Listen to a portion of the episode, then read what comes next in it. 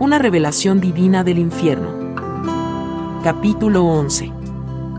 Las tinieblas de afuera. Noche tras noche Jesús y yo regresamos al infierno para que yo pudiera testificar de estas verdades tan terribles. Cada vez que pasábamos por el corazón yo caminaba muy cerca de Jesús. Un enorme temor se apoderaba de mi corazón cada vez que me acordaba de lo que me había sucedido allí. Yo sabía que tenía que salir hacia adelante para salvar almas. Pero fue solamente por la misericordia de Dios que pude regresar. Nos paramos delante de un grupo de demonios que estaban cantando, rezando y alabando al diablo. Parecía que se estaban gozando inmensamente. Jesús dijo, yo te dejaré escuchar lo que están diciendo. Iremos a esta casa hoy y atormentaremos a los que están en ella recibiremos más poder del Señor Satanás si lo hacemos bien, dijeron ellos. Oh, sí, causaremos mucho dolor, enfermedades y muchas pruebas a todos. Comenzaron a bailar y a cantar canciones malignas de adoración a Satanás, gloriándose en la maldad. Un demonio dijo, tenemos que velar cuidadosamente a aquellos que creen en Jesús, pues nos pueden echar fuera. Sí, dijo otro, al oír el nombre de Jesús tenemos que huir. Entonces el último espíritu malo dijo, nosotros no vamos a los que conocen a Jesús y el poder de su nombre. Jesús dijo, mis ángeles protegen a mi pueblo de estos malos espíritus y su trabajo no prospera. Yo también protejo a muchos que no son salvos, aunque ellos no lo saben. Yo tengo muchos ángeles empleados para impedir los planes malvados de Satanás. Jesús dijo, hay muchos demonios en los aires y en la tierra. Yo te he permitido ver algunos de esos demonios, pero otros no los pueden ver. Por eso es que la verdad del Evangelio tiene que ser predicado a todos. La verdad hará libres a los hombres libres, y los protegerá de la maldad. En mi nombre hay liberación y libertad. Yo tengo todo poder en el cielo y en la tierra.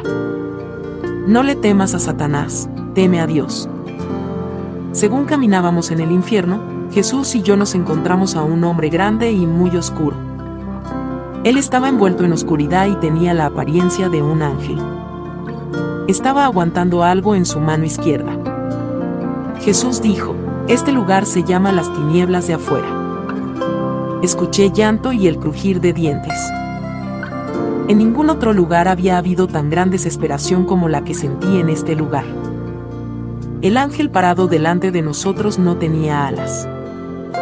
Parecía ser de 30 pies de alto y sabía exactamente lo que estaba haciendo. Tenía un disco grande en su mano izquierda, y se estaba volteando lentamente con ese disco, levantándolo como que se estaba preparando para lanzarlo.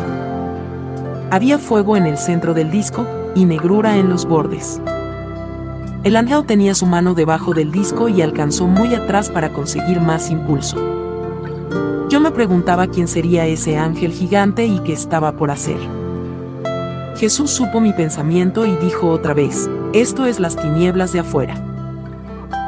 Acuérdate que mi palabra dice, mas los hijos del reino serán echados a las tinieblas de afuera. Allí será el lloro y el crujir de dientes. Señor, yo dije, ¿quieres decir que tus hijos están aquí? Sí, dijo Jesús, sirvientes que se apartaron después que los llamé. Siervos que amaron más al mundo que a mí y se apartaron para resbalarse en el lodo del pecado sirvientes que no soportaban la verdad y la santidad. Es mejor no haber comenzado, que apartarse después de haber comenzado a servirme. Jesús dijo, créeme, si pecas, tienes un abogado con el Padre. Si te arrepientes de tus pecados, yo seré fiel en limpiarte de toda maldad. Pero si no te arrepientes, yo vendré en una hora que no crees, y serás cortado con los incrédulos y echado a las tinieblas de afuera. Observé al ángel moreno mientras lanzaba el disco grande muy lejos, dentro de la oscuridad. Mi palabra significa lo que dice, serán echados en las tinieblas de afuera.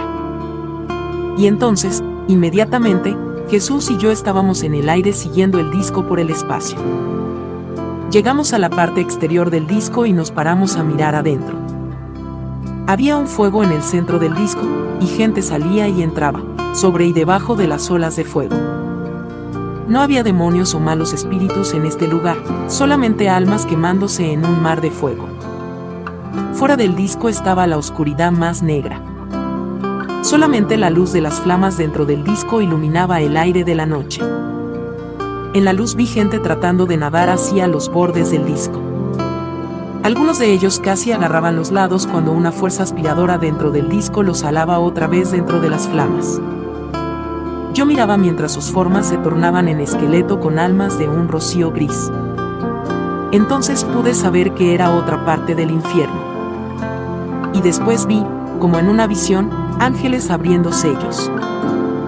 Naciones y reinos parecían estar cerradas debajo de ellos.